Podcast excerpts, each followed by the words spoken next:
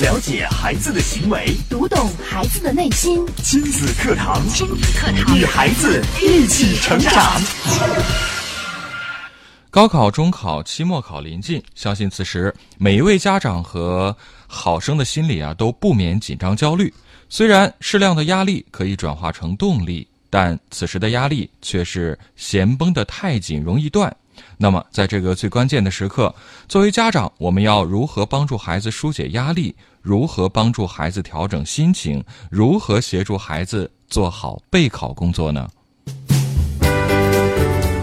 亲子堂今日关注考试减压，父母该做些什么？第二讲主讲嘉宾，国家二级心理咨询师、亲子课堂创始人、亲子教育专家陆岩老师，欢迎关注收听。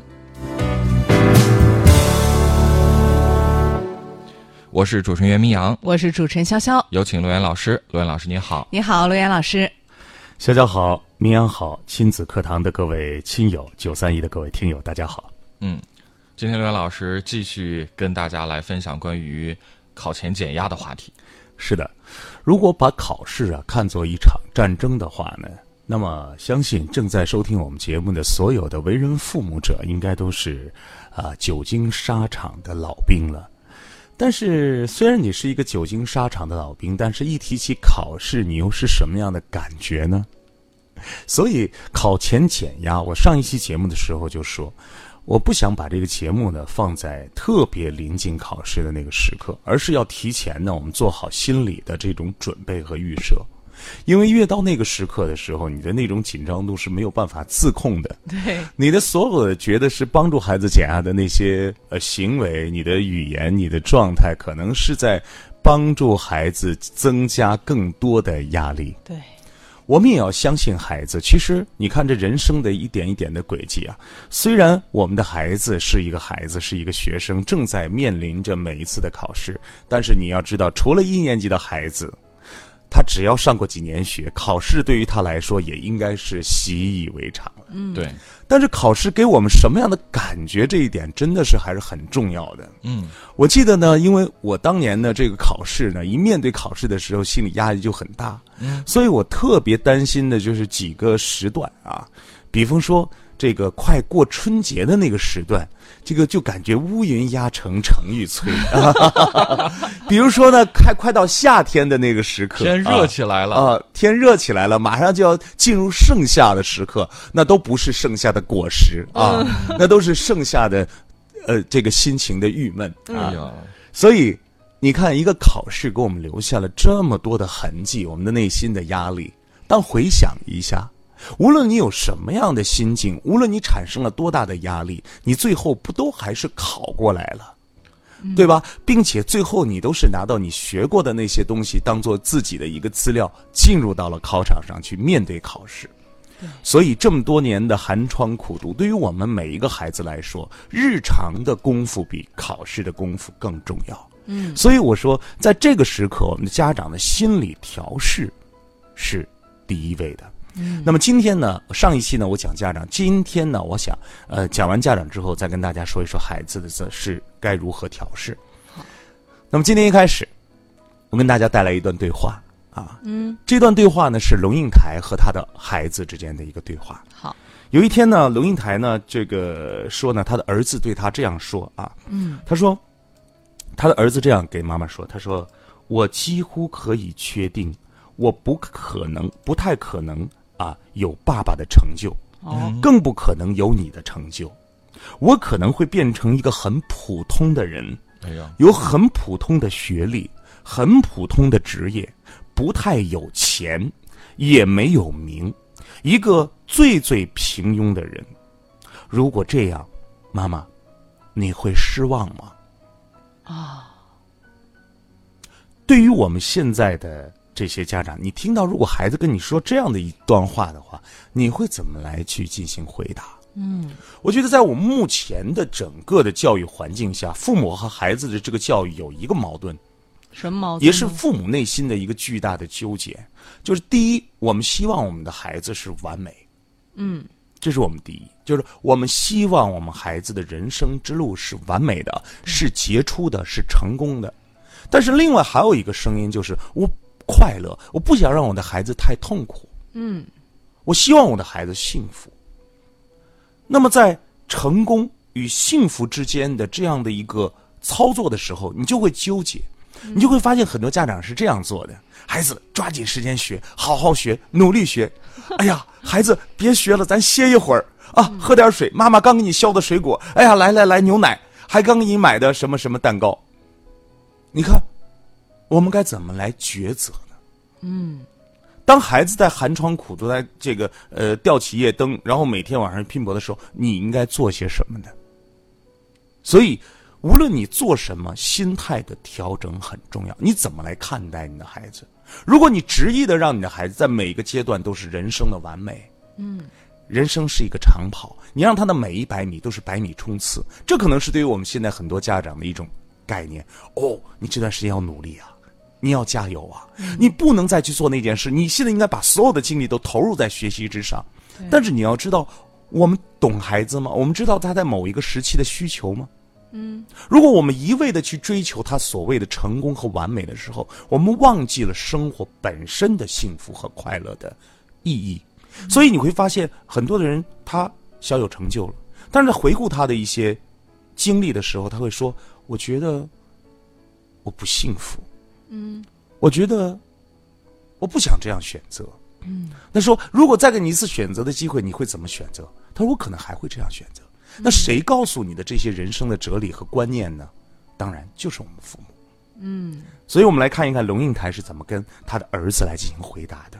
好，他说：“对我来说，最重要的不是你是否有成就，而是你是否感受到了快乐。”在现代生活的构架里，什么样的工作比较可能给你快乐？第一，它给你了意义。你的工作不能把你绑架，让你做的工作让你做工作的俘虏。嗯，这是第一点，就是你所做的这件事情，如果把你绑架了，如果你成为了他的俘虏，那你还有什么意义呢？嗯。第二，他说，他给你时间。容许你去体验生活，嗯。那么这样两个选择，如果我们的家长给到我们的孩子，或者你会拿出来这两个哪个给到孩子呢？一个是俘虏、绑架，而一个呢是选择自己的生活。无论他是什么样的生活，我只是在体验生活。嗯。所以在我们现在教育的过程当中，我们有意有意无意的，其实在给孩子塑造的是一个不出错的一个完美的世界。嗯，但是这样一个完美的世界，使得我们的孩子一生在追求完美。我们经常在节目里边可能讲这样一句话，叫做“完美即是”。完蛋，就是当我们无限的去追求这个时候，我们在生活当中很多的时刻，你是没有办法体会我有什么样的成功，我有什么样的成就，往往是在苛责自己。对，这个不好，那个不好，那个需要进步。当然，我们不断去让自己进步是应该有的，但是我们的眼光应该是看到孩子身上的进步，并且能够让孩子知道我身上有什么样的价值。嗯，所以在任何一个朋友也好，或者我们在做咨询的过程当中的一个来访者也好，我的一个根本的原则就是告诉他，你的孩子是一个好孩子，你的孩子应该让他看到是他身上有价值。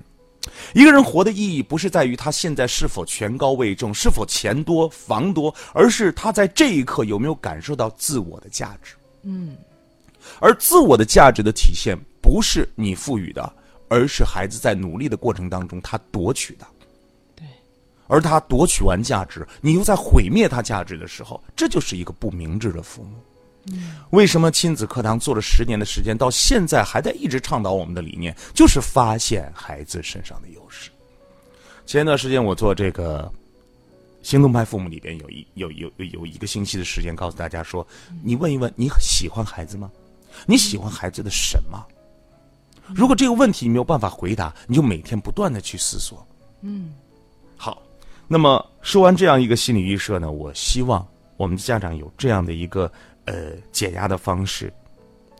如果你的孩子真的是像他所讲的那种平庸的话，我相信你不应该失望，因为只要孩子能够选择好自己能够决定的人生，去体验他的生活，这。就是属于他的生活。嗯，而不是说你给孩子设定了一个什么样的一个标准，你给孩子设定了一个什么样的一个方向，而孩子永远没有办法达到彼岸。对，于是他的人生进入了一种焦虑状态。嗯嗯，下面呢，我们来说说考前的一些我们孩子们的一些状态。嗯出现这些状态的时候，我们家长应该如何来应对啊？首先呢，就是呃熬夜熬夜。啊，就是熬夜。嗯，越是到该考试的时候，我们的孩子，包括我们，可能都喜欢临时抱佛脚。对。啊。有句话说得好嘛，叫“临阵磨枪，不亮也光。所以我们都相信，就是在之前呃拼命的熬夜，然后去复习，这是一件好事。但是这真的是一个有度有节的事情。”。嗯，啊，我上一次都已经分享了，我说我为了这个考试是吧，天天喝咖啡，做咖啡喝成了这个催眠剂啊条。件反射了，看到咖啡都知道不行，今天晚上困的不行了。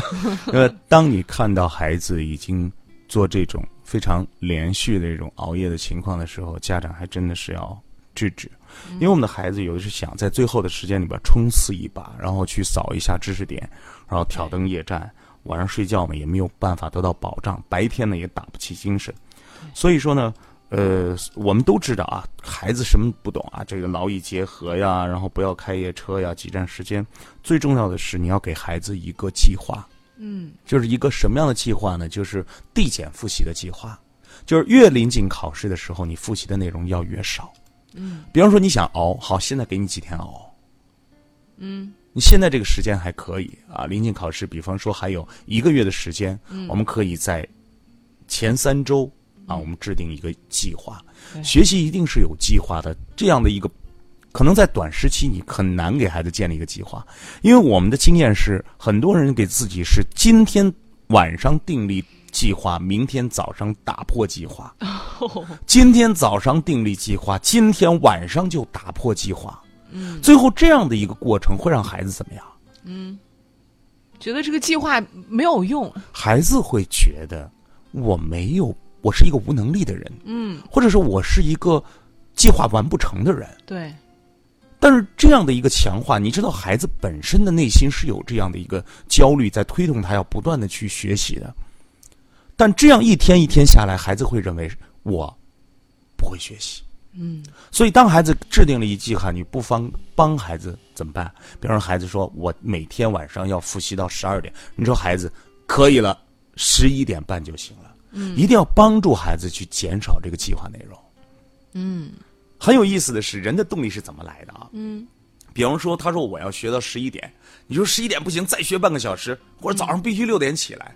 嗯，人都是有逆反心理的。对，那他自己已经很有数了，他自己也知道自己的一个调节的能力。我要告诉所有的家长，不是你的孩子不爱学，所有的孩子都要面子的。嗯，所有的孩子都不想让自己的成绩差的。当他制定一个计划的时候，这个时候如果说你能说，哎，减半个小时，不要学那么多，嗯，孩子的自生动力就起来了。哦，真的吗？那么这个自生动力，有时候有些人就啊，真的吗？可能吗？嗯你你你去试一试。核心内核是孩子体会到了父母理解你，嗯就是理父母是理解我的。当父母理解我的时候，你就和我站在一起了，这个咱们就是一个平行关系了，对，对不对？你不是教练员，你不是那个裁判员啊，你个错了，怎么还不跑快 啊？那么在这样的一个层面下，其实家长就起到减压的作用了。嗯啊，这是第一种状态啊。那么第二种状态呢，是很多的孩子在考试之前一看其他的同学全慌神儿了。嗯，什么叫看到其他？就是为什么呢？哟，他昨天是不是熬夜熬了很久？为什么这个卷子上他全会啊？哦，他平时一到学校，他都抱着书桌儿睡觉，他是不是都在家里边偷偷学的，偷偷学下功夫啊。啊。所以越是临近终点的时候，我们的孩子是比较敏感的，比较敏感的。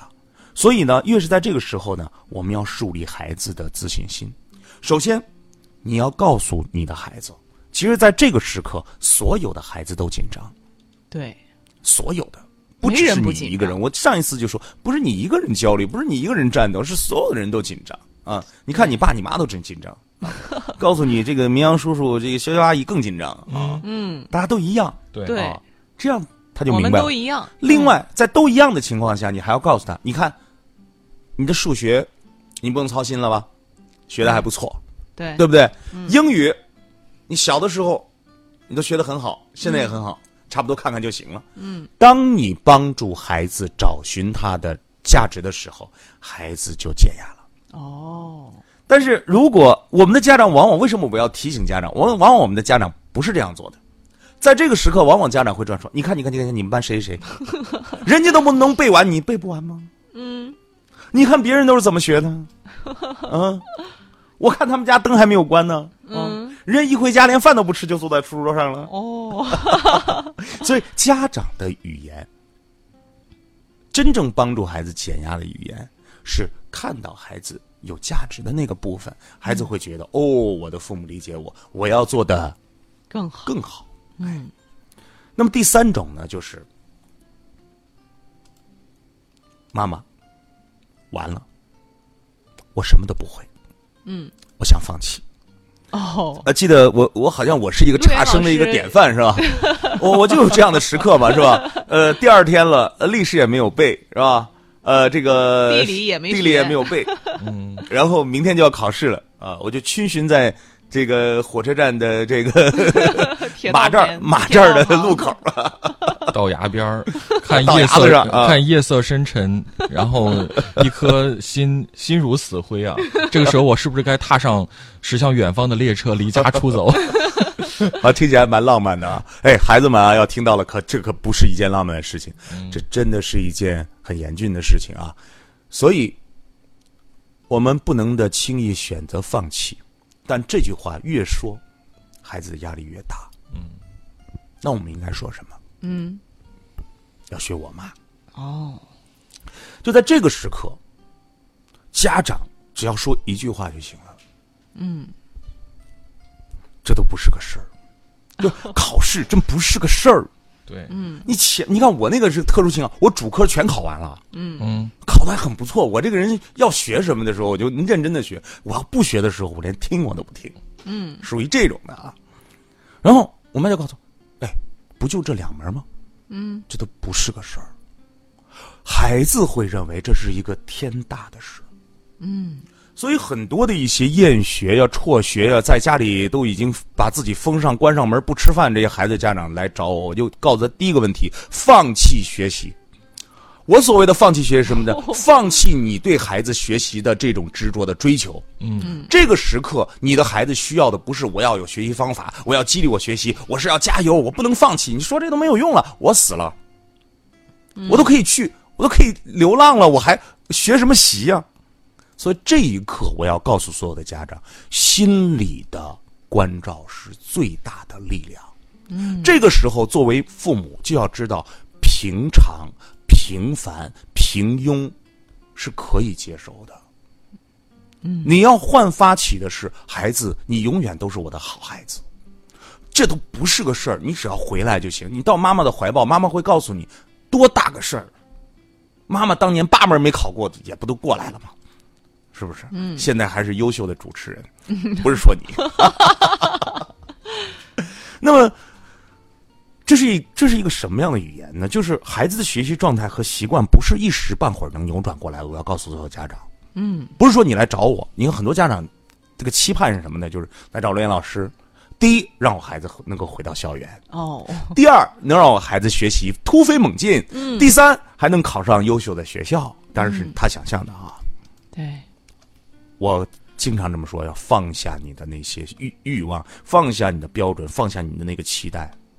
嗯，我们要看到，孩子挺好的，他目前就是这样的一个学习的状态。我们如果想要挽救这个孩子，想要孩子回到他人生的正轨上，不让孩子的心理和在目前的这个世界上出现什么问题，我们首先要关注的是孩子现在的心理的平衡、心理的状态。所以，我们的家长要欣赏孩子，嗯，理解孩子，懂得他的平常。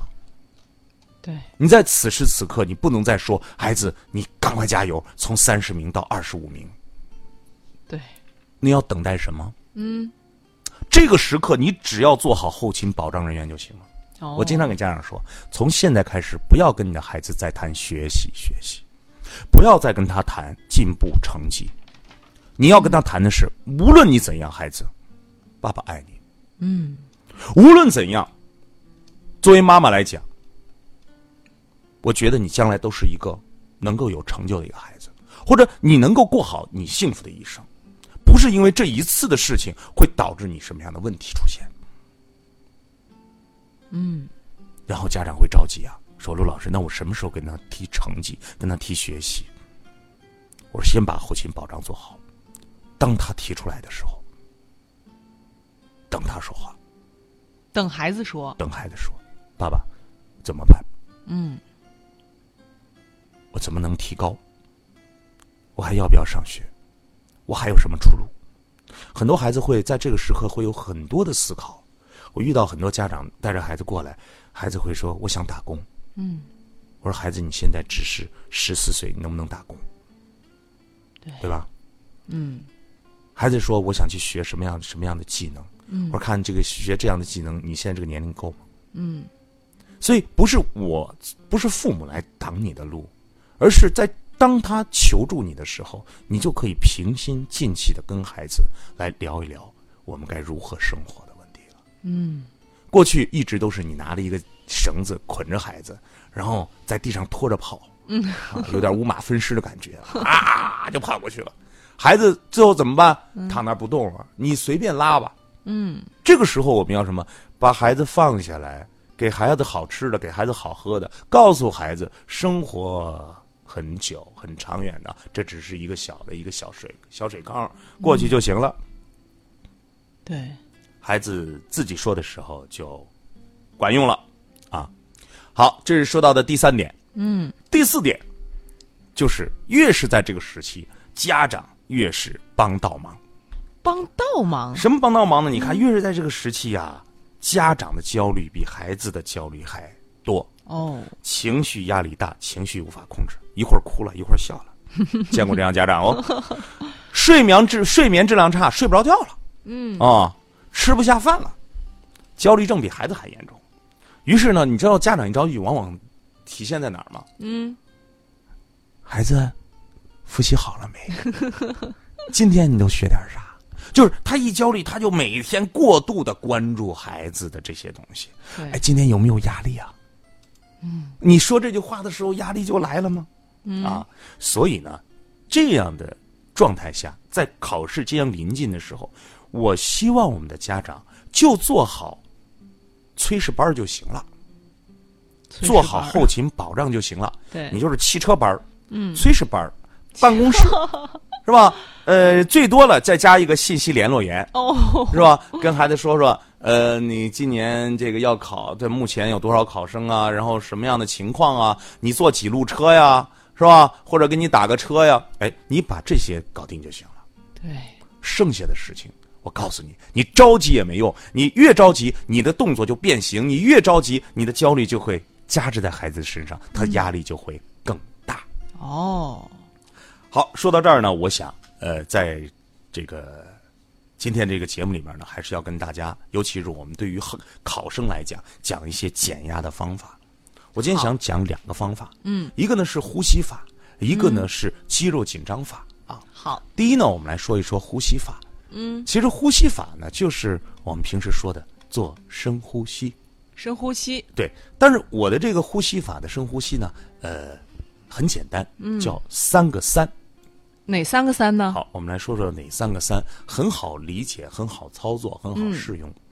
那么，当孩子其实真的会有这样的情况，孩子在面对考试的时候，过度的紧张压力，他的肌肉得以不放松，对。有的时候心跳会加快。对，当孩子特别紧张的时候，告诉你妈妈我很紧张，你可以告诉孩子，帮助孩子用这种方法来进行放松。哦，首先呢，把自己的眼睛闭上，嗯，然后慢慢以最慢的速度用你的鼻子吸气，嗯，鼻子吸气，对，非常慢，就像闻花香一样，慢慢慢慢的吸气，吸到不能再吸的时候，吸到最深沉的时候，自己在心中默念三秒，一、二、三，然后再慢慢慢慢的呼气，把你肺部、把你身体上那些负的能量全部都呼出来，以最慢的速度呼气。